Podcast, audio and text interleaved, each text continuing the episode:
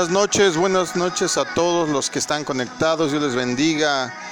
Gracias a Dios es viernes. ¿Cuántos pueden decir aquí? Gracias a Dios es viernes. Gracias a Dios es viernes.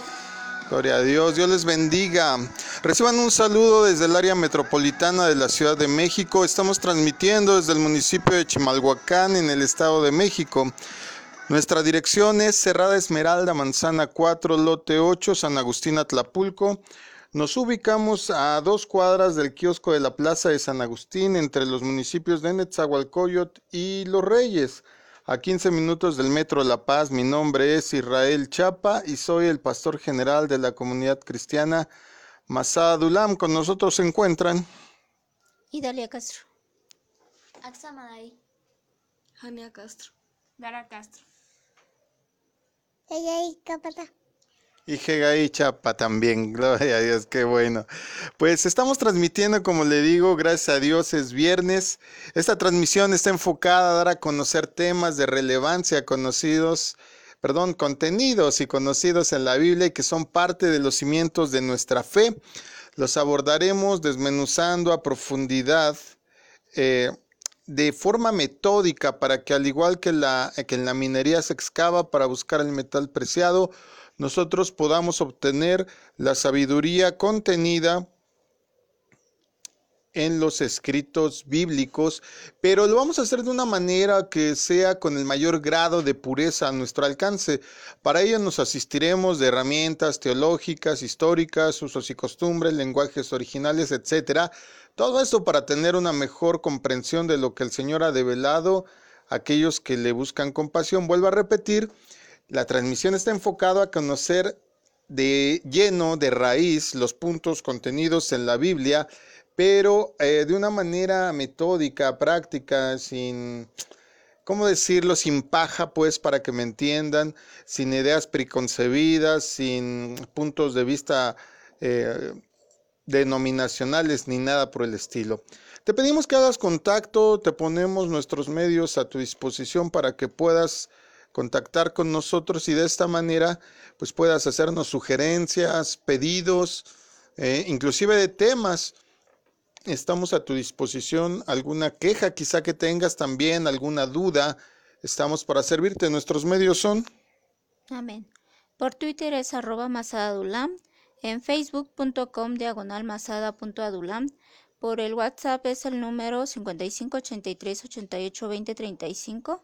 En línea directa al 55 76 90 95 89. Y el, Gmail, el email es masadadulam arroba gmail.com. Bueno, gloria a Dios. Esta es una serie de cinco temas. Estamos abordando desde hace ya tres temas. Este sería el cuarto viernes, en donde estamos abordando los temas que tienen con referencia hacia el cielo y el infierno. Los hemos abordado desde el punto de vista de la creencia popular, eh, inclusive desde el punto doctrinal equivocado acerca de la traducción y sobre sobre todo sobre la revelación de lo que sí dice la Biblia. Y esta ocasión nos vamos a enfocar realmente en lo que la Biblia enseña, como siempre, pero con un fundamento que es un pilar en la fe, que es un pilar en cualquiera que diga creer en nuestro Señor Jesucristo, que es la resurrección, promesa después de la muerte. Aparte de ello, vamos a a completar la enseñanza con alguna publicación de los temas en nuestra página de Facebook, inclusive va a haber eh, una transcripción de este tema en la página de Facebook de Masada Dulami en el grupo de hermanos. El tema de hoy, como ya lo hemos dicho, es la resurrección.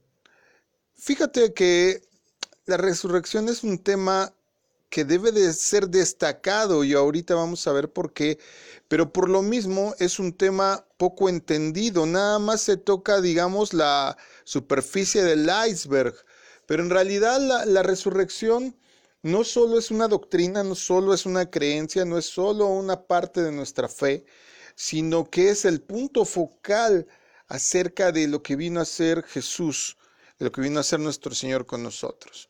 Fíjate que el libro de Job, del patriarca Job, que según los estudiosos, según antropólogos y demás, es el libro más antiguo escrito de la Biblia. Se cree inclusive, yo entre ellos, de acuerdo a lo que yo he estudiado e investigado, que el libro de Job fue escrito por el mismo patriarca Abraham. Pero sin importar la autoría, sabemos que es del Espíritu Santo, con eso nos basta. El libro de Job, capítulo 14, verso, verso 14, dice lo siguiente, fíjate bien. ¿Pueden los muertos volver a vivir? De ser así, esto me daría esperanza durante todos mis años de lucha y con anhelo esperaría la liberación de la muerte. Eso lo dice la nueva traducción viviente. Te voy a leer otra versión que es una versión apegada un poco más al hebreo. Es la versión Kadosh y dice así, si un hombre muere, vivirá de nuevo. Yo esperaré, todos los días de mi vida para que mi cambio llegue. Esta pregunta ha inquietado a los hombres desde el tiempo inmemorial en la Biblia. Dios inspiró al patriarca Job no solamente para que hiciera en esta narración esta importante pregunta, sino que además él mismo la respondiera.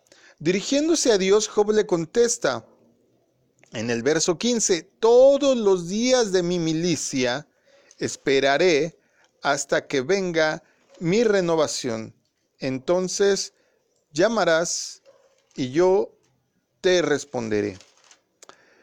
En este pasaje Job hace alusión a que los muertos volverán a vivir por medio de una resurrección. Pero fíjate que hay una palabra muy especial ahí, cuando se refiere, dice, entonces llamarás, llamarás. En hebreo se dice, o más bien se pronuncia cara, que significa llamar afuera para. Ya de entrada, eh, eh, la selección de la palabra llamarás, es decir, cara, llamarás afuera para, nos denota una, una cosa de, inicio. No nada más está mencionando el nombre, sino que hay una actividad que procede después de este llamado. Otros pasajes del Antiguo Testamento también nos hablan de la resurrección. Por ejemplo, Daniel 12.2 nos dice lo siguiente se levantarán muchos de los que están muertos y enterrados, algunos para vida eterna, otros para vergüenza y deshonra eterna. Y otra versión más dice acerca de este mismo Daniel 12:2, muchos de los que duermen en el polvo de la tierra serán despertados, algunos a vida eterna y algunos a vergüenza eterna y aborrecimiento. Estos pasajes ya de entrada nos denotan que el concepto, la enseñanza, el entendimiento de la resurrección estaba inmerso en todo el pueblo judío, en todo el pueblo hebreo, todo el pueblo israelí, desde principios. Te acabo de decir hace un momento que antropológicamente, eh, perdón, que sí, antropológicamente, históricamente, el libro de Job se asume como el libro más antiguo escrito en la Biblia. Y ya desde Job nos está diciendo que este concepto de la resurrección, de la vida después de la muerte, está ahí. Daniel lo vuelve a tocar. Pero aquí hay algo que, que vamos a empezar a desprender y a desmenuzar. En aquellos días el concepto de la vida eterna no se entendía totalmente en plenitud. Fue hasta que nuestro Señor Jesucristo vino a la tierra que Él revelara la verdad en forma más completa. Él dice algo muy importante en Juan 5, 28 y 29 a este respecto. Amén. No se sorprendan por esto, porque llegará también el momento en que los muertos que están en los sepulcros van a escuchar la voz del Hijo del Hombre, y saldrán de sus sepulcros. Los que hicieron el bien se levantarán para vivir para siempre pero los que hicieron el mal se levantarán para ser condenados. Mire, también Jesús declara algo acerca de sí mismo en Juan 11:25. Yo soy la resurrección y la vida. El que cree en mí, aunque muera, vivirá. Por medio de Cristo entonces se entiende que Él es el medio para la resurrección. Por medio de Cristo nosotros tenemos la oportunidad precisamente de resucitar para tener vida, pero otro concepto de vida, no esta vida bios, esta vida natural que tenemos, sino que otro, otro sentido de vida que nos va siendo revelado, que si de por sí ya lo entendían desde el Antiguo Testamento, eh, ahora es abierto más el panorama a través de nuestro Señor Jesucristo para que podamos entenderlo mejor. Lo reafirma una vez más en 1 Corintios 15, 22. Así como Adán trajo la muerte a todos, Cristo nos traerá vida a todos nosotros. Gloria a Dios. Mire, número uno, desde el tiempo de Job se sabía y se entendía que este término de resurrección, este, este entendimiento, esta doctrina, esta enseñanza de la resurrección, ya estaba implícita en todo lo que tenía que ver con, con la vida del hombre y con Dios. Pero es hasta que viene nuestro Señor Jesucristo que Él nos amplía el panorama y que Él nos deja ver que Él es la puerta, como lo dicen otros pasajes, que Él es la llave, que Él es la única manera para que esta resurrección a vida, aclaro, resurrección a vida, a eh, a vida Zoe, a vida divina, a vida eterna, es Él, porque hay otro tipo de resurrección y ahorita lo vamos a leer. Bueno, partiendo de aquí vamos a establecer esto de acuerdo a lo que hemos aprendido rápidamente en estos minutos. Número uno, todos vamos a resucitar, sí, pero unos a vida y otros se los dejo en suspenso porque lo vamos a ir aclarando. Y el que resucita a vida tiene que ser forzosamente por medio y a través de la, de la intermediación, no del sacrificio en la cruz de nuestro Señor Jesucristo. Ahora, el hecho de que el hombre pueda escapar del poder del sepulcro en esos tiempos pone al cristianismo en una categoría aparte de las demás religiones. además de esto, también eh, el hecho de que podamos hablar de vida después de la vida, en el sentido estricto, pone al cristianismo por encima de cualquier filosofía del primer siglo. Fíjate que en este tiempo entre las diferentes sectas del judaísmo, el concepto de la resurrección era muy controvertido. Algunos optaron, sabiendo y conociendo las escrituras antiguas, optaron por negar dogmáticamente que los muertos pudieran volver a la vida. Vemos que hay una lucha por ahí de doctrina y, de conceptos aprendidos acerca de este tema, como los hay hoy, porque hay diferentes posturas delante de la resurrección hoy día, pero desde ese entonces el Señor ya empieza abrirnos los ojos, a apostar por el entendimiento que íbamos a adquirir con el tiempo, como se le dijo a Daniel. Hay mucha ciencia que iba a recorrer, a avanzar, pero no era para ese tiempo, era para nuestro tiempo. Hechos 23, 8 toca este tema. Los saduceos creen que no hay vida después de la muerte y que no hay ángeles ni espíritus, pero los fariseos sí creen en todo esto. Mire, desde los saduceos y los fariseos ya se traían este, eh, pues esta discrepancia doctrinal acerca de la resurrección. En el mundo en que vivió Jesús, además de ser judío, Además de que por sí ya ahí había dos fuerzas que chocaban en cuanto al entendimiento de la doctrina de la resurrección, recordemos que en este tiempo se halla una fuerte influencia cultural de dos imperios, el griego y el romano, que habían dominado sucesivamente en el cercano oriente, en Medio Oriente, por muchos siglos. En las religiones que ellos heredan, la griega y la romana, fíjese que había muy poca esperanza para los muertos. Según la antigua creencia griega, y su equivalente romano, recordemos que los griegos dominaban y cuando los, los romanos ocupan el lugar de los griegos, eh, estos cómodamente adoptan sus dioses, adoptan sus creencias, solo cambian de nombre. El que era Zeus se vuelve Júpiter y así. Y ellos tenían en su tiempo una creencia acerca de que el alma sin cuerpo, porque ellos creían en la preexistencia del alma y en la posexistencia después del cuerpo, que el alma sin cuerpo tenía una existencia miserable. Ellos decían que solo tristeza y silencio y desesperanza se cernían sobre la vida después de la muerte.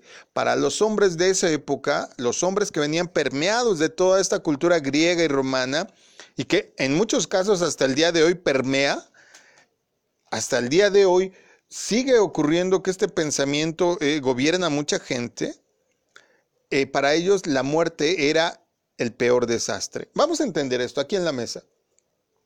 Imaginen, ustedes han vivido durante toda su vida creyendo que lo único que existe es la vida, esta física, este tiempo que tenemos aquí, que no hay nada más allá de la muerte. Entonces, pues es lógico entender cómo hacían estos grandes banquetes donde eh, se atascaban de comida, se metían el dedo a la boca, vomitaban y seguían comiendo, donde tenían cuestiones sexuales, orgías y demás, y de, según ellos, de disfrute, donde se embriagaban hasta más no poder. Pero ah, no quiero justificarlo ni estoy diciendo que estoy de acuerdo, pero es entendible cuando te decían que todo lo que tenías era la vida. Ya después, pues nada ibas a poder hacer, ahí se acababa todo, ya nada más le esperaba tu alma, que según ellos creían, y que donde hemos visto en estos estudios, en esta enseñanza, que ellos creían que el alma seguía existiendo después de la vida, que ya cuando llegaras a ese momento solo te esperaba tristeza y silencio.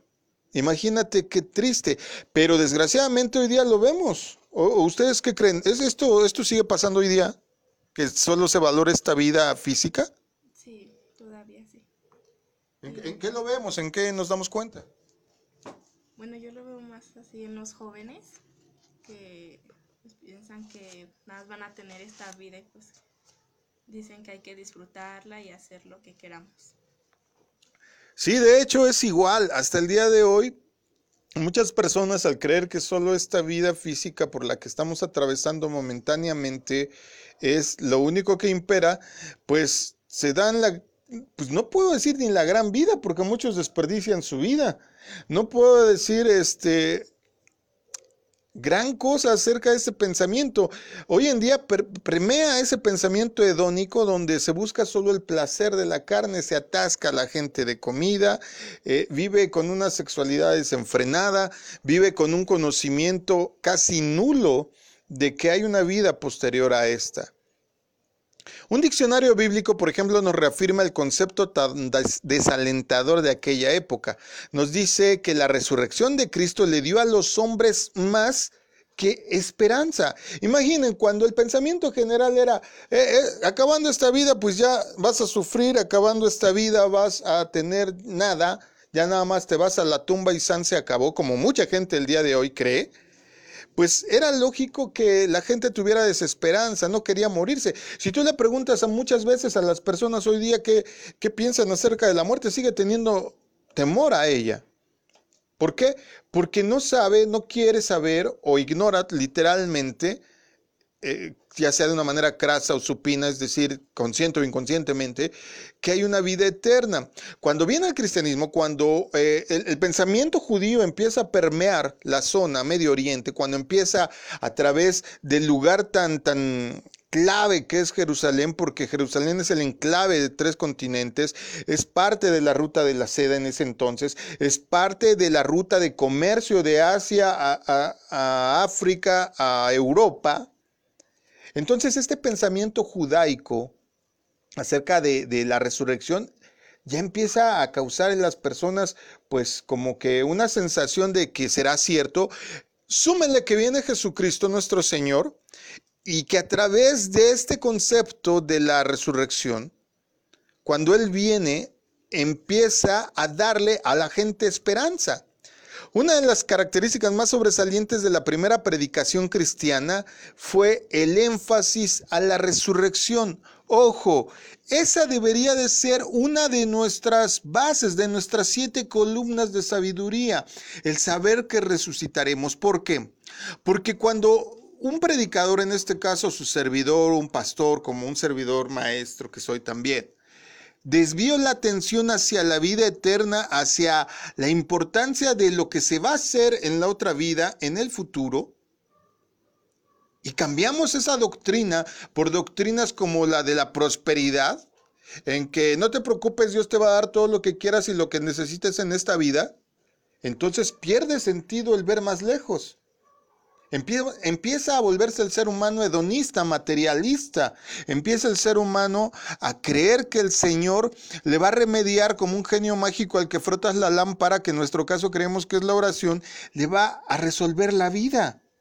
Y no es así.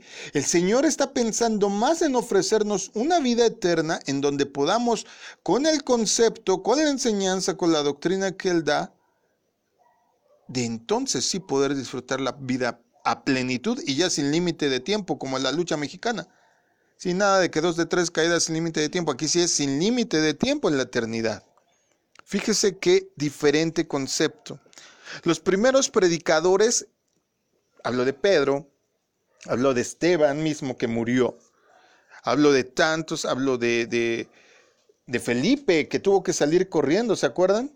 Precisamente por la persecución que había, los primeros predicadores estaban tan absolutamente seguros de que Jesús había resucitado y por lo tanto empezaron a predicar que todo aquel que en él crea, lo que dijo Jesús, tenga vida eterna. Estaban tan seguros que inclusive Esteban murió por ello. En, en el libro, en la carta de, a los hebreos, e, en el pasaje famoso citado como los héroes de la fe, todos los del Antiguo Testamento ya tenían fe en una vida mejor, en una vida futura, fuera del tiempo, del límite de esta vida carnal, de esta vida natural. Pero todos aquellos que murieron después de que Jesús vino, que nuestro Señor lo estableció, bueno, ya, ya no lo hacían creyéndolo, ya lo hacían casi constándolo. Esto es completamente diferente de lo que enseñaban otros maestros en el mundo antiguo. El común denominador del pensamiento de aquellos tiempos, aún en el mejor de los casos, era la desesperanza de la muerte. Es decir, lo que muchos dicen ahora, a vivir y a gozar que el mundo se va a acabar. Mire qué, qué terrible concepto al sacar la resurrección como uno de nuestros temas principales, en que ha determinado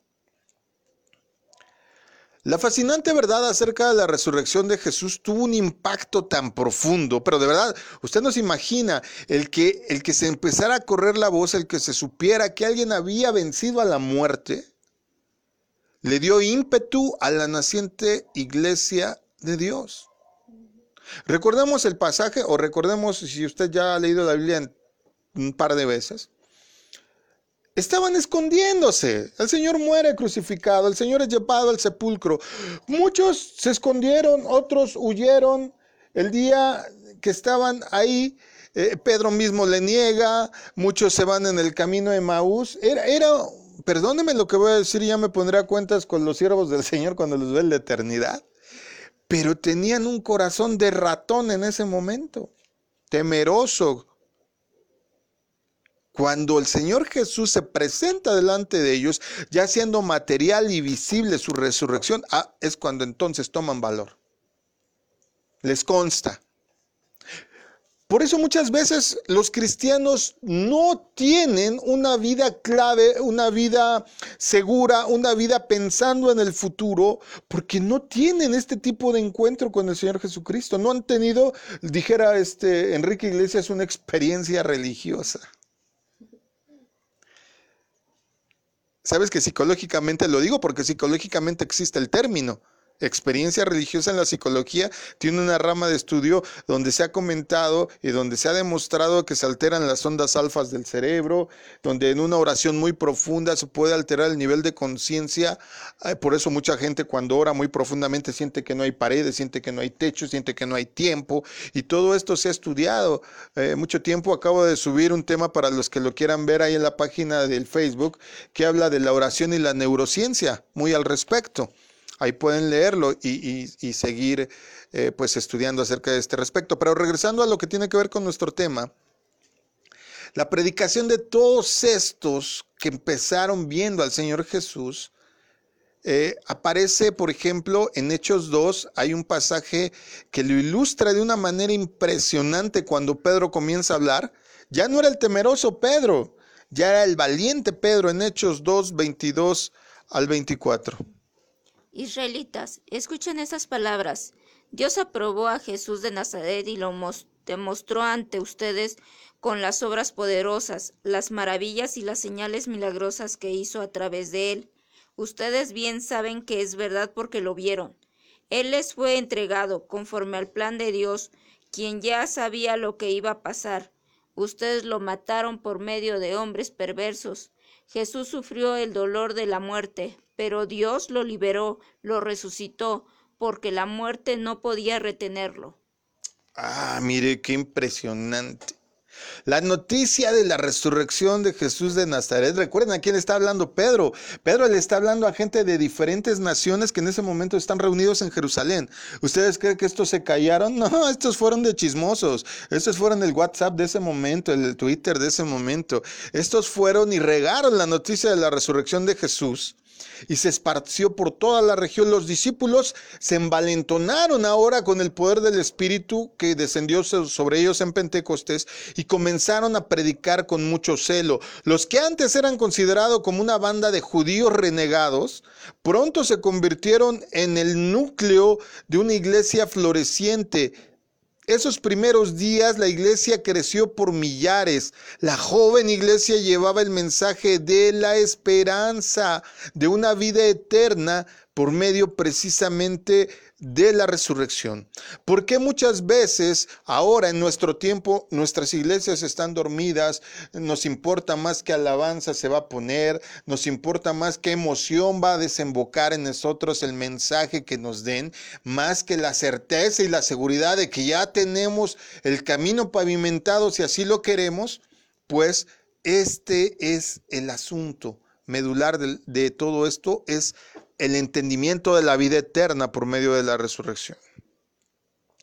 Por inspiración de Dios, los discípulos enseñaron en ese tiempo algo que deberíamos estar enseñando, sin movernos de ahí. A todo el que se arrepienta, fuere bautizado y, reciba el Espíritu de Dios, va a ser resucitado. Ahora no. Ahora, vimos cosas tan tremendas y tan falsas en un sentido material como pague de sufrir, Usted venga a nuestros cultos y reciba el agua milagrosa. Ah, bueno, pero no solo son ellos. ¿Cuántos son que nos prometen estar fuera de problemas, que nos prometen prosperidad o en, o en mi caso propio y personal que prometen salud? Hermano, esta vida tiene un límite, esta vida tiene un curso y tiene un inicio y un fin, pero la vida que ofrece Jesús no. Esa es una vida eterna y eso es lo que nos debería de interesar. La resurrección que esperaban los discípulos no tenía nada que ver con el remedio de una existencia inferior. Fíjese, el Señor dice algo que, que, que, para mí, para mí que a veces he padecido por cuestiones de salud, siempre me levanta. Lo dice en primera carta a Timoteo 6:19. De este modo atesorarán para sí un seguro caudal para el futuro y obtendrán la vida verdadera. Otras versiones dice echando mano de la vida eterna.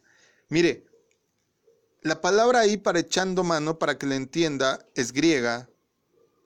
Ahí va, es un poco como trabalenguas. No, no estoy hablando lenguas, así, así viene la palabra griega y es pelambamnomi a ver, va de nuevo porque le dije epilambanomai. Ah, ok. Epilambanombai. Que quiere decir apoderarse. Que quiere decir agarrar. Que quiere decir echar mano, pero también quiere decir prender, o sea, como con tenazas, no soltar. Pero esta, esta última acepción es la que a mí siempre me levanta. Socórranse, ayúdense, clamen a ella esa es la vida eterna. ¿Qué me importa sufrir en esta vida si en la eternidad yo tengo garantizada mi estadía y mi vivencia? Cuando pienso eso, no le voy a dar importancia a una enfermedad, no le voy a dar importancia a una mala racha, no le voy a dar importancia a que alguien me lastime porque sé que habrá un tiempo, una eternidad diferente de esta, en donde absorbiendo la vida, echando mano de la vida eterna, como dice eh, aquí el apóstol Pablo, puedo tener la seguridad de un futuro. Antes de ser crucificado, Jesús les había dicho algo en Juan 14, 19. Dentro de poco el mundo ya no me verá más, pero ustedes sí me verán, y porque yo vivo, también ustedes vivirán. Y lo reafirma en Juan 10, 10.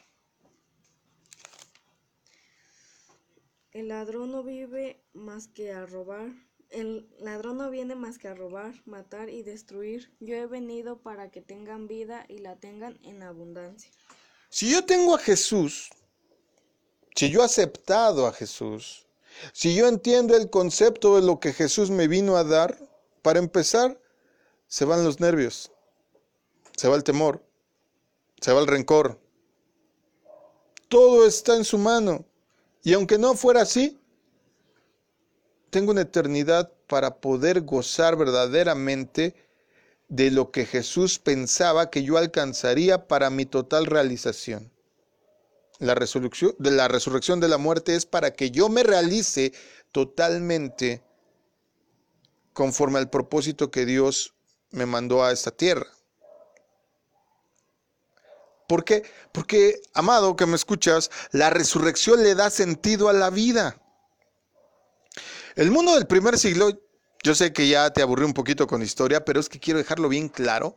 En el mundo del primer siglo había numerosas ideas contradictorias acerca de lo que sucedía después de la muerte. Las filosofías paganas habían ocultado la verdad a la mayoría de las personas. Nuestra situación actual es semejante. La mayoría de la gente ahora proclama ser atea o proclama ser agnóstica, es decir, no creen en Dios o ellos dicen, no, es imposible que conozcamos todo lo que Dios tiene para nosotros y por eso se alejan de seguir sus huellas.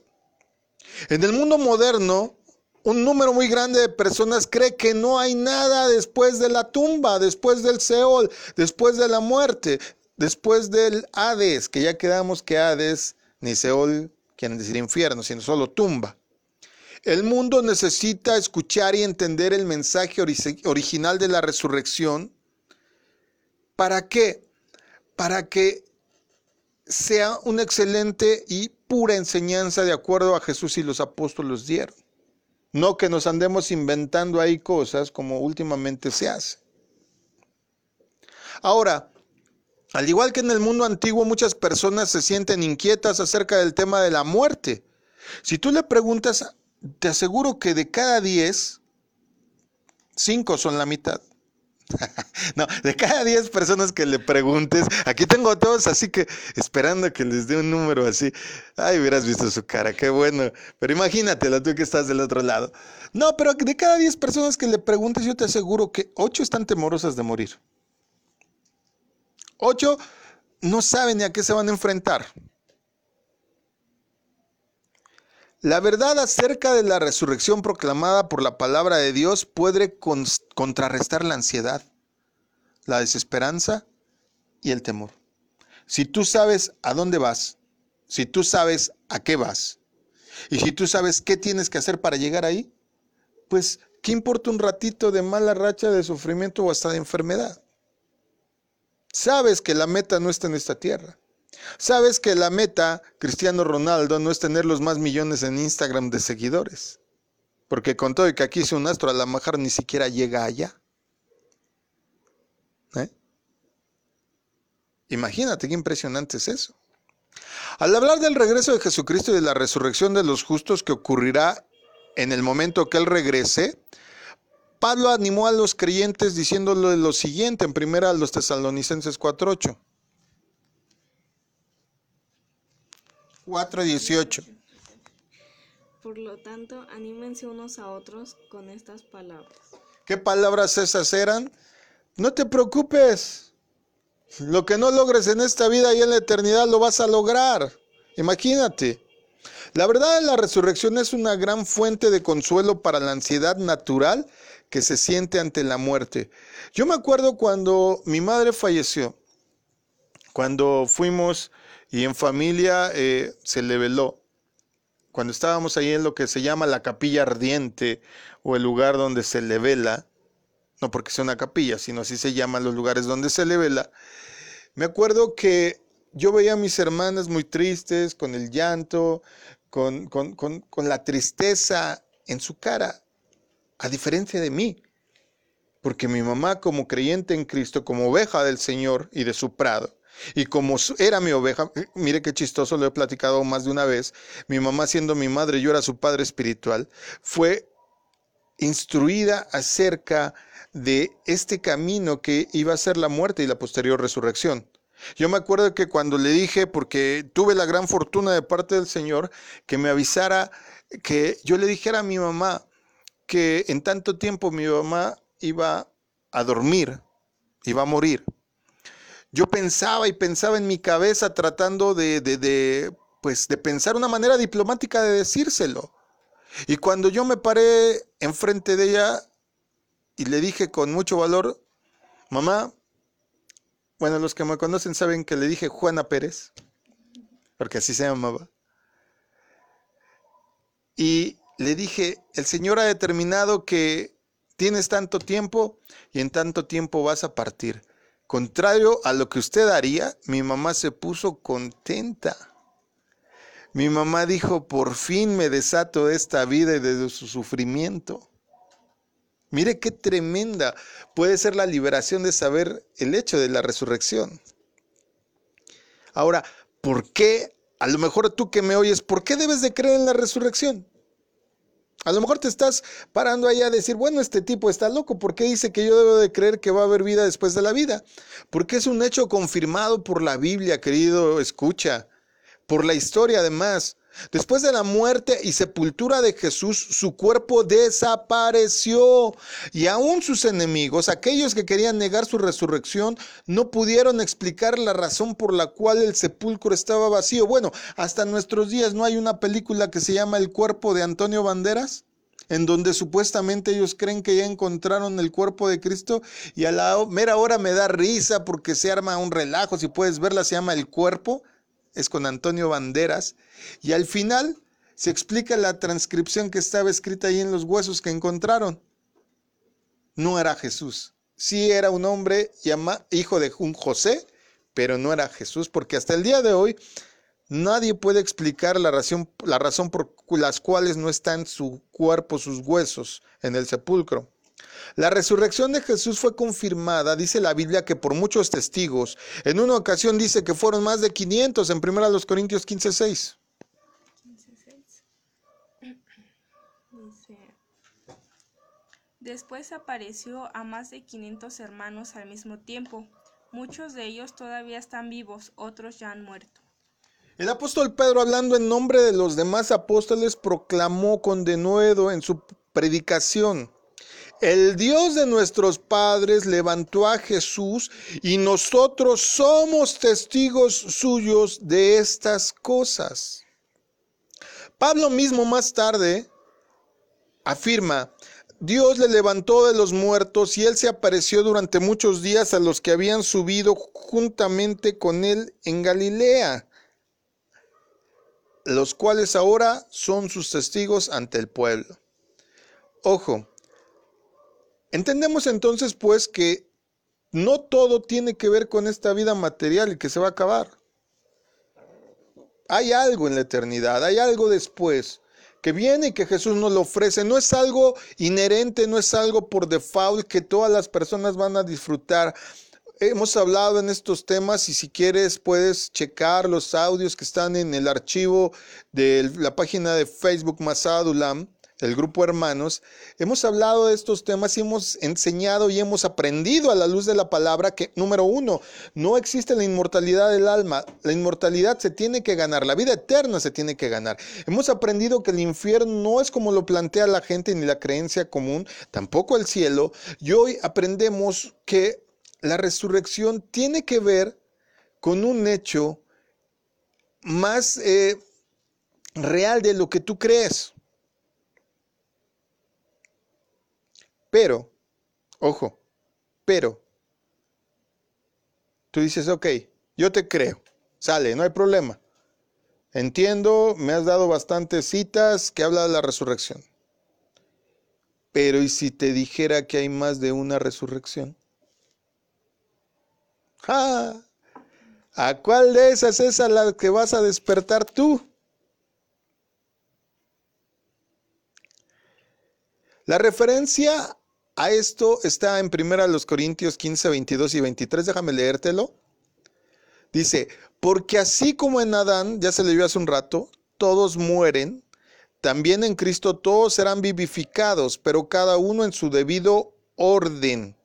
Observa. Todos serán vivificados, todos, absolutamente todos van a resurreccionar. Todos. Pero fíjate bien, a partir de aquí, acabamos de leer versículos donde dice que unos para gozo eterno y otros, te lo dije que te lo iba a dejar en pausa, ahorita lo vamos a develar. Pero Pablo dice aquí que cada uno en su debido orden. Primero Cristo. ¿Ya resucitó Cristo? Nada más uno lo cree. ¿Ya resucitó Cristo? Amén. Luego dice Pablo que después de Cristo vendrían las primicias. Y luego los que son de Cristo, de Cristo en su venida. La referencia a esta palabra, primicias, nos da a entender que hay otros frutos que vendrán después. Pablo especifica que Dios ha establecido un orden según el cual todos, todos van a resucitar, pero no todos serán resucitados en el mismo momento. Vuelvo a repetirlo, todos van a resucitar, pero no todos serán resucitados en el mismo momento. ¿A qué se, debe esta diferenciación? Vamos a leerlo. Aquellos que creen que las personas van al cielo y al infierno cuando mueren, como ya enseñamos, que esto no es verdad, porque cuando uno muere solo duerme, se sienten muy confundidas. Hay personas que siguen creyendo eso y se sienten muy confundidas cuando leen la Biblia y, leen, por ejemplo, Mateo 7, 13 y 14. Mire, lo voy a leer. Dice, entrad por la puerta estrecha porque ancha es la puerta y espacioso, hasta la predicamos, ¿verdad? Y espacioso el camino que lleva a la perdición, y muchos son los que entran por ella porque estrecha es la puerta y angosto el camino que lleva a la vida. O sea, la bola se va por la puerta ancha y los escogidos se van por la puerta angosta, porque esa es la que lleva a la vida y pocos son los que hay en esta vida. Si la dejamos ahí, pues te diré que un puñado de gente se va a salvar y va a ir a esta vida eterna, a esta vida Zoe, a estar, va a resucitar para gloria, como dicen muchos, pero solo un puñado. Por eso la gente luego no se quiere morir, porque dice, no sé si me vaya a tocar irme o no. Mira qué terrible. Estos versículos, estos que acabo de hablar, están hablando de esta época están hablando de lo que dice la Biblia, el presente siglo malo. Esto que está escrito en Mateo 7, 13 y 14 está refiriéndose a esta época, sí, a esta época que tú y yo estamos viviendo, a este presente siglo malo, como lo dice Gálatas 1.4. Jesús entregó su vida para librarnos de nuestros pecados según el deseo de Dios nuestro Padre, para rescatarnos de esta época de maldad en que vivimos. Es para esta época en este tiempo, Dios no está llamando a todas las personas a convertirse ahora. Oh, vuelvo a repetirlo, en esta época Dios no está llamando a todas las personas. Apocalipsis 12:9 leemos lo siguiente: Satanás engaña al mundo entero y además Juan escribe en Juan, primera de Juan 5:19, sabemos que somos de Dios y el mundo entero está bajo el maligno. basta ver el mundo. Guerras, hoy el coronavirus, pandemias, no te vayas más lejos. En una familia están dos contra tres y tres contra dos como estaba profetizado. No te vayas más lejos. Está escaseando el alimento, en muchos, muchos países. Por ahora, querido amigo hermano, la mayor parte de la humanidad está engañada. Ese es este tiempo. Jesús dijo en Juan 6:44, ninguno puede venir a mí si el Padre que me envió no le trajere, y yo le resucitaré en el día postrero. Amado, porque si nosotros vamos a medir, y, conste que estoy muy a favor de muchas campañas como de un millón para Cristo, como eh, el Jesus Fest, y como tantos eventos que se hacen multitudinarios para captar la atención de los jóvenes y enseñarles, predicarles quién es Jesucristo, tenemos que estar muy conscientes que la vasta mayoría del mundo no están en Cristo, no le han entregado su vida, no se han arrepentido, no se han bautizado y no tienen Espíritu Santo. Esa es la verdad. Y esto no quiere decir que hayamos fracasado. Nuestra labor es esparcir el Evangelio, pero no obligar a nadie, no asustar a nadie, no mentirle a nadie para que venga Él. Porque ahorita el llamado, como acabamos de leer, es para unos pocos.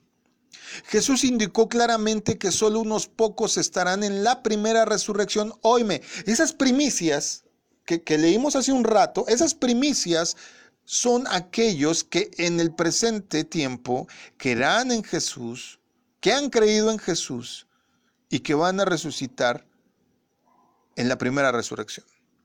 Aquellos que han sido, como acabamos de leer, llamados específicamente por Dios. La Biblia nos enseña que en la era que precede al regreso de Cristo, Dios está llamando, es esta época, Dios está llamando tan solo una pequeña parte de la humanidad para que llegue a entrar en su reino.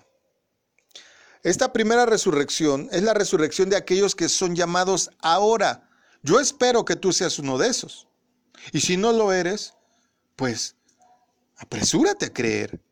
Apresúrate a escuchar el llamado. Por eso en mis transmisiones me gusta terminar con esa frase. Dios sigue hablando hasta el día de hoy. ¿Escuchas el llamado? Aquellos que el apóstol Pablo menciona como los que son de Cristo, en 1 Corintios 15, 23, son esos que van a estar resucitados después. Vamos a ver primero a los Corintios 15, 23. Pero todos deben ser resucitados en cierto orden. Primero fue Cristo y luego cuando Cristo regrese serán resucitados también los que pertenecen a Él. Los que son de Cristo, las primicias. Pero después vienen todos los demás. Vamos a leer también Apocalipsis 20 del 4 al 5. Después vi unos tronos y los que estaban sentados en ellos habían recibido el poder de juzgar.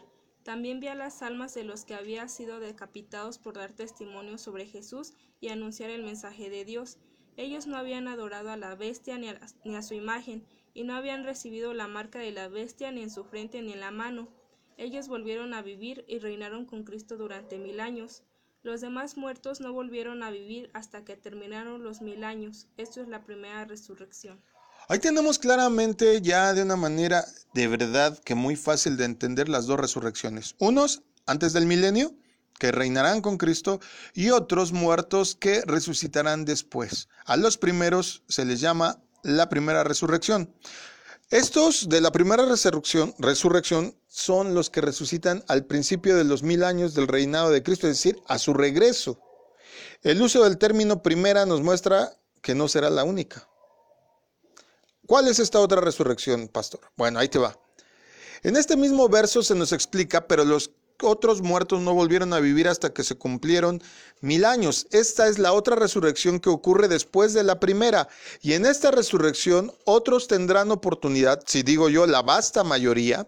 ¿sí? La ley de la cosecha dice que primero son las primicias, luego la cosecha, es decir, lo abundante, y posteriormente el rebusco, es decir, lo que llega a quedar. Esa es la ley de la cosecha. Pero en esta otra resurrección eh, vamos a ver a este gran número de gente que va a tener la oportunidad de recibir salvación. Durante un periodo llamado eh, en el juicio, el juicio del trono blanco, ellos serán llamados para que puedan entender los caminos de Dios y tener la oportunidad de arrepentirse. Ojo, el trono blanco o el juicio del trono blanco no va a ser como un proceso judicial como los que conocemos. Mucha gente dice que todos los que están ahí en el trono blanco van a ser eh, resucitados solo para castigo. No, la Biblia no dice así. En el versículo 12 de Apocalipsis 20 dice, y vi a los muertos grandes y pequeños de pie ante Dios, y los libros fueron abiertos. Y otro libro fue abierto, el cual es el libro de la vida, y fueron juzgados, mira, hasta ese momento, los muertos por las cosas que estaban en los libros según sus obras. Como ya hemos visto, en la era previa al regreso de Cristo, Dios está llamando tan solo a una pequeña parte de la humanidad. Por lo tanto, la inmensa mayoría de las personas que han vivido nunca han escuchado la verdad de la Biblia, ni han tenido la oportunidad de aprender los caminos de Dios y arrepentirse de sus pecados. Pastor, pero ¿cómo me dice eso si hay tanta gente predicando? Sí, pero como acabamos de establecer, tal vez su mensaje no es puro, tal vez el mensaje no es el adecuado, Tal vez las personas que escuchan no están listas porque no todas van a ser llamadas en este tiempo, porque si no, permíteme decirte que entonces el ministerio de los misioneros pues está realmente en números rojos. No, no todos van a ser llamados para esta época. Fíjate bien, en lugar que estas personas sean condenadas, es decir, los que no han creído todavía en este momento, la verdad que dice la palabra de Dios es que se ofrecerá a todas las personas la oportunidad de recibir la vida eterna en este tiempo, en donde van a ser resucitados. En la segunda resurrección, miles de millones de personas recibirán esta oportunidad en la futura segunda resurrección. Entendamos esto. Hasta el día de hoy, mucha gente muerto sin conocer a Cristo, ¿cierto? Hay gente que murió en rancherías, en lugares apartados, o que desgraciadamente se le ha eh, compartido mal el, el mensaje del Evangelio y por lo tanto no han creído.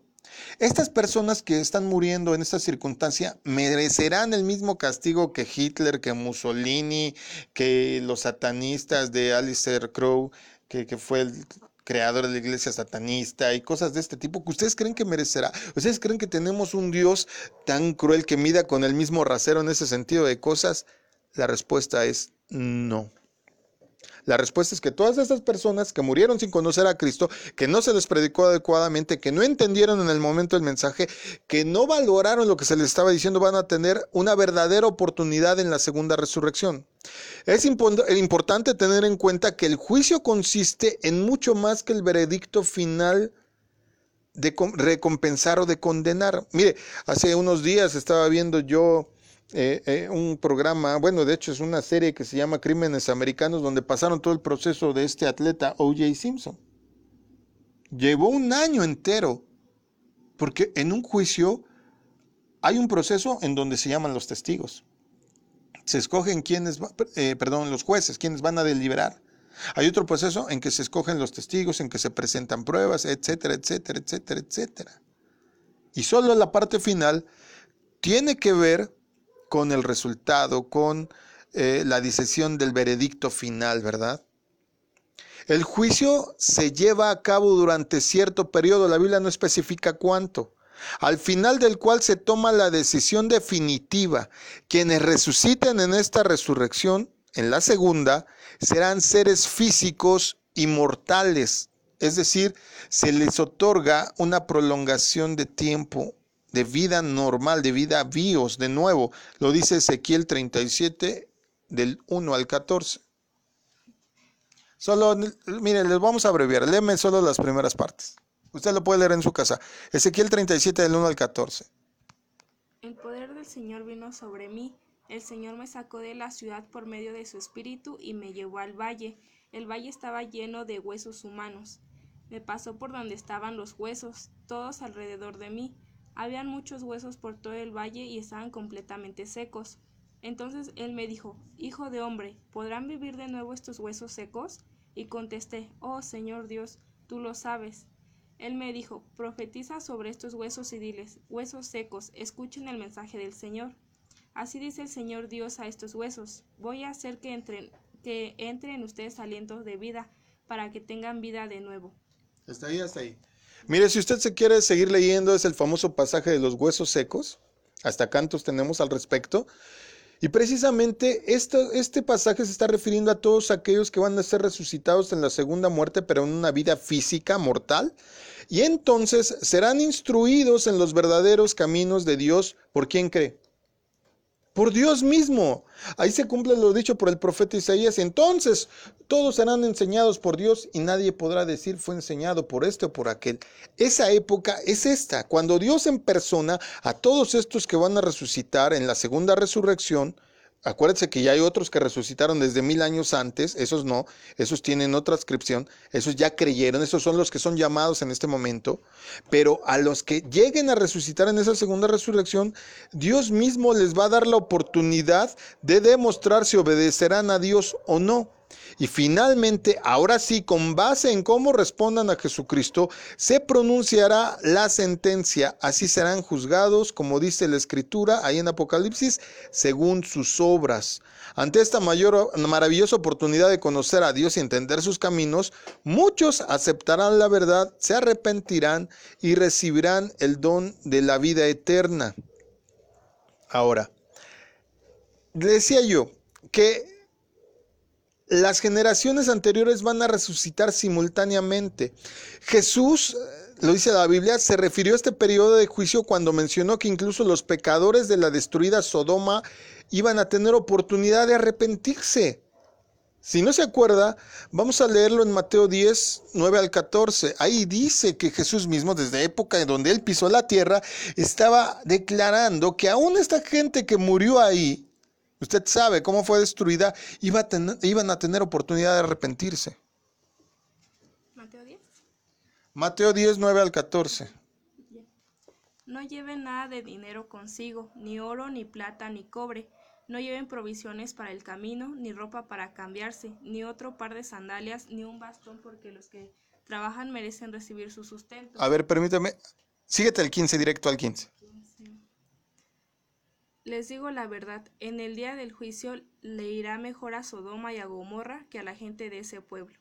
Se refiere a que la gente que no va a recibir el mensaje de Jesús, y no se está refiriendo a los de ahora, contrario a lo que muchos piensan, se refiere a los que después de la segunda resurrección estén vivos y aún teniendo a Cristo enfrente, aún a Dios en persona enseñándoles, aún, increíble, pero aún así va a haber gente que no acepte el mensaje de salvación y la vida eterna, a esos son a los que se refiere que les va a ser más tolerable el castigo a los de Sodoma y Gomorra que a los de aquella ciudad. Es decir, aún Sodoma y Gomorra va a tener oportunidad de arrepentirse. ¿Cuándo? En la segunda resurrección. No pueden resucitar ellos en la primera porque no creyeron en el mensaje de salvación, pero sí tienen una oportunidad en la segunda. El hecho de que habrá cierto grado de tolerancia en ese día para los habitantes de Sodoma y Gomorra, pues nos muestra que ellos van a tener la oportunidad de entender el camino de Dios, arrepentirse de sus pecados y entrar en el reino de Dios. Esto se debe que cuando ellos vivieron no tuvieron la oportunidad de conocer a Dios y sus caminos o no entendieron cabalmente lo que oyeron. El tiempo de su llamado y de su juicio está todavía en el futuro. No se trata de una segunda oportunidad de salvación, hablo claro. Esto no se trata de una segunda oportunidad de salvación, sino para ellos va a ser la primera. Porque si Lot hubiera hecho su chamba, perdón Lot, pero Lot si hubiera hecho su chamba, algo hubiera allanado la maldad que habría en esas ciudades. ¿Sale? Entonces, por una mala predicación o nula predicación un ser humano no se puede condenar a la gente. Yo me he encontrado gente que según anda predicando en la calle y que dice, eh, perdón para lo que le voy a decir, pero imagínense, dice, este, no quiere recibir al Señor Jesús, es gratis. Es todo lo que dice. Y ora por ellos. No se enteraron cuál era el mensaje de salvación, que es lo que pide el Evangelio de usted, ni siquiera que se haya que bautizar. Es todo lo que dice el señora. Y cuando platiqué con ella me dijo, ay, es que diario ando evangelizando y gano almas para Cristo. Eso no es ganar almas para Cristo. Imagínense qué terrible es eso. Bueno, no, no, por un mensaje defectuoso, no se puede condenar a nadie. Entonces, entonces, aquí es donde vemos que muchas personas, hasta que entiendan verdaderamente cuál es el mensaje, van a aceptar voluntariamente si sí o si no. Jesús dijo a sus contemporáneos que serían resucitados junto con la gente que había muerto mucho tiempo atrás. Habló de Nínive, ¿se acuerdan ese pasaje? Habló de la reina del sur, que mire, la reina del sur o la reina de Saba vivió en tiempo de Salomón. Él dijo que esas generaciones que habían muerto hace muchos siglos tenían que tener un entendimiento claro del Dios verdadero, de lo que Él requiere del hombre o de su plan para ofrecernos vida eterna. El hecho es, ya resumiendo, vamos casi al final, el hecho es que Dios ofrecerá la salvación a todos los seres humanos de todas las épocas que no lo conocieron a Él realmente y nos muestra a través de este acto la gran misericordia que tiene para con toda la humanidad. En Dios está escrito que no hay parcialidad. Él no tiene a alguien en más o en menos. A todos, absolutamente a todos, se les va a ofrecer la oportunidad de la vida eterna. Lo dice Romanos 2.11. Dios juzga a todos por igual y sin favoritismo. Él llama a cada uno en el momento más propicio y a su tiempo se les dará a todos la misma oportunidad de recibir el don de la salvación. Pero, ok, pastor, ya entendí, va a haber una primera resurrección, luego va a haber una segunda en donde todos los que no recibieron el mensaje, los que murieron sin conocerle, a los que no se les predicó bien, se les va a dar la oportunidad de aceptar el mensaje. Pero a todos aquellos que aún estando ahí no lo acepten, la Biblia dice lo siguiente. A pesar de la serenidad y misericordia de Dios, en unas versiones dice longanimidad, habrá algunos en deliberada, perdón, que deliberada y voluntariamente se negarán a arrepentirse de su rebelión contra Él. Lo dice Mateo 13, 40 al 43.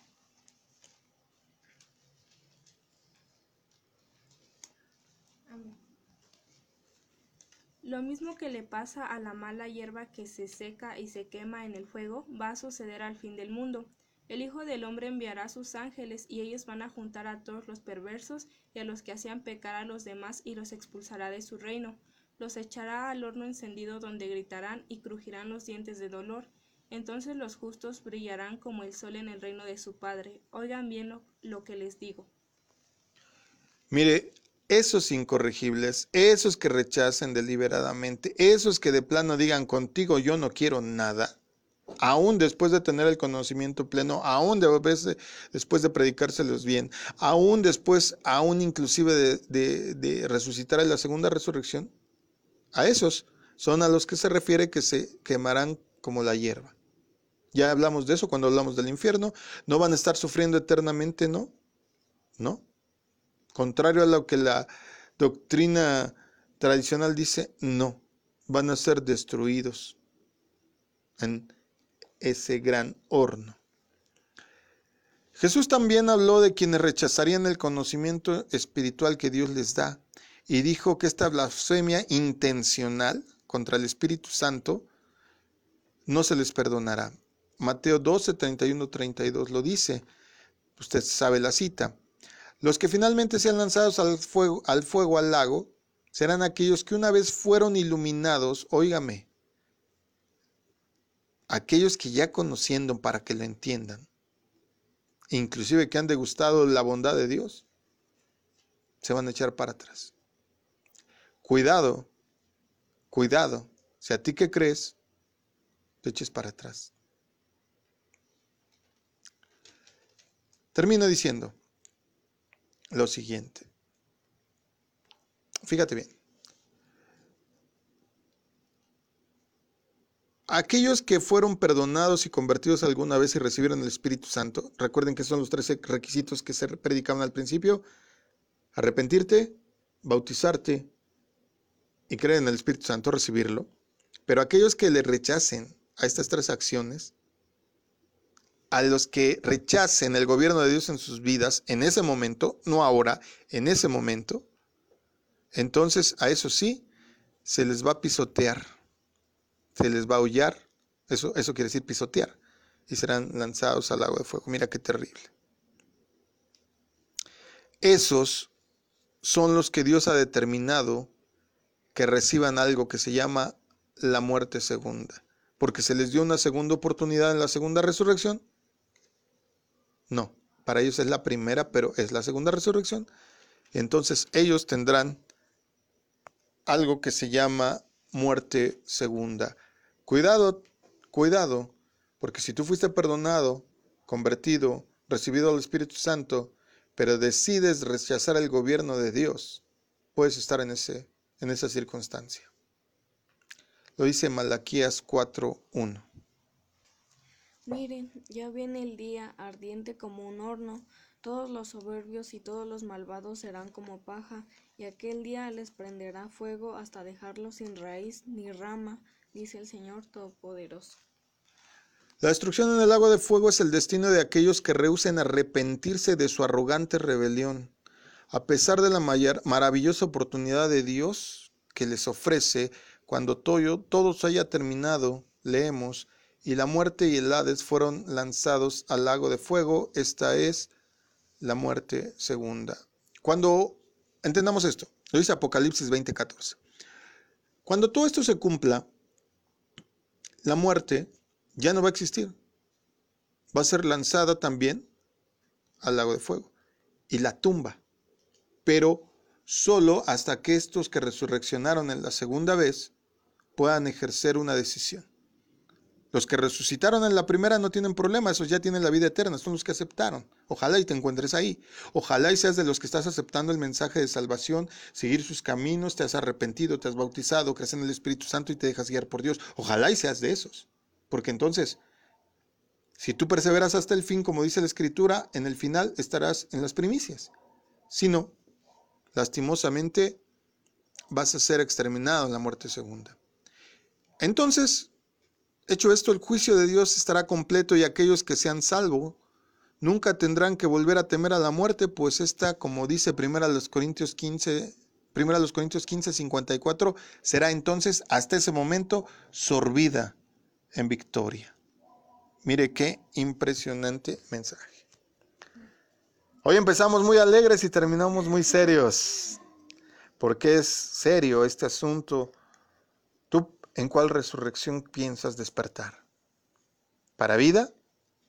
¿Para vida Zoe? ¿Para condenación? ¿Y para vergüenza? ¿Tú qué me dices? Ya sea que creas o no, este hecho se va a llevar a cabo. Ya sea que lo conozcas o no, este hecho va a pasar.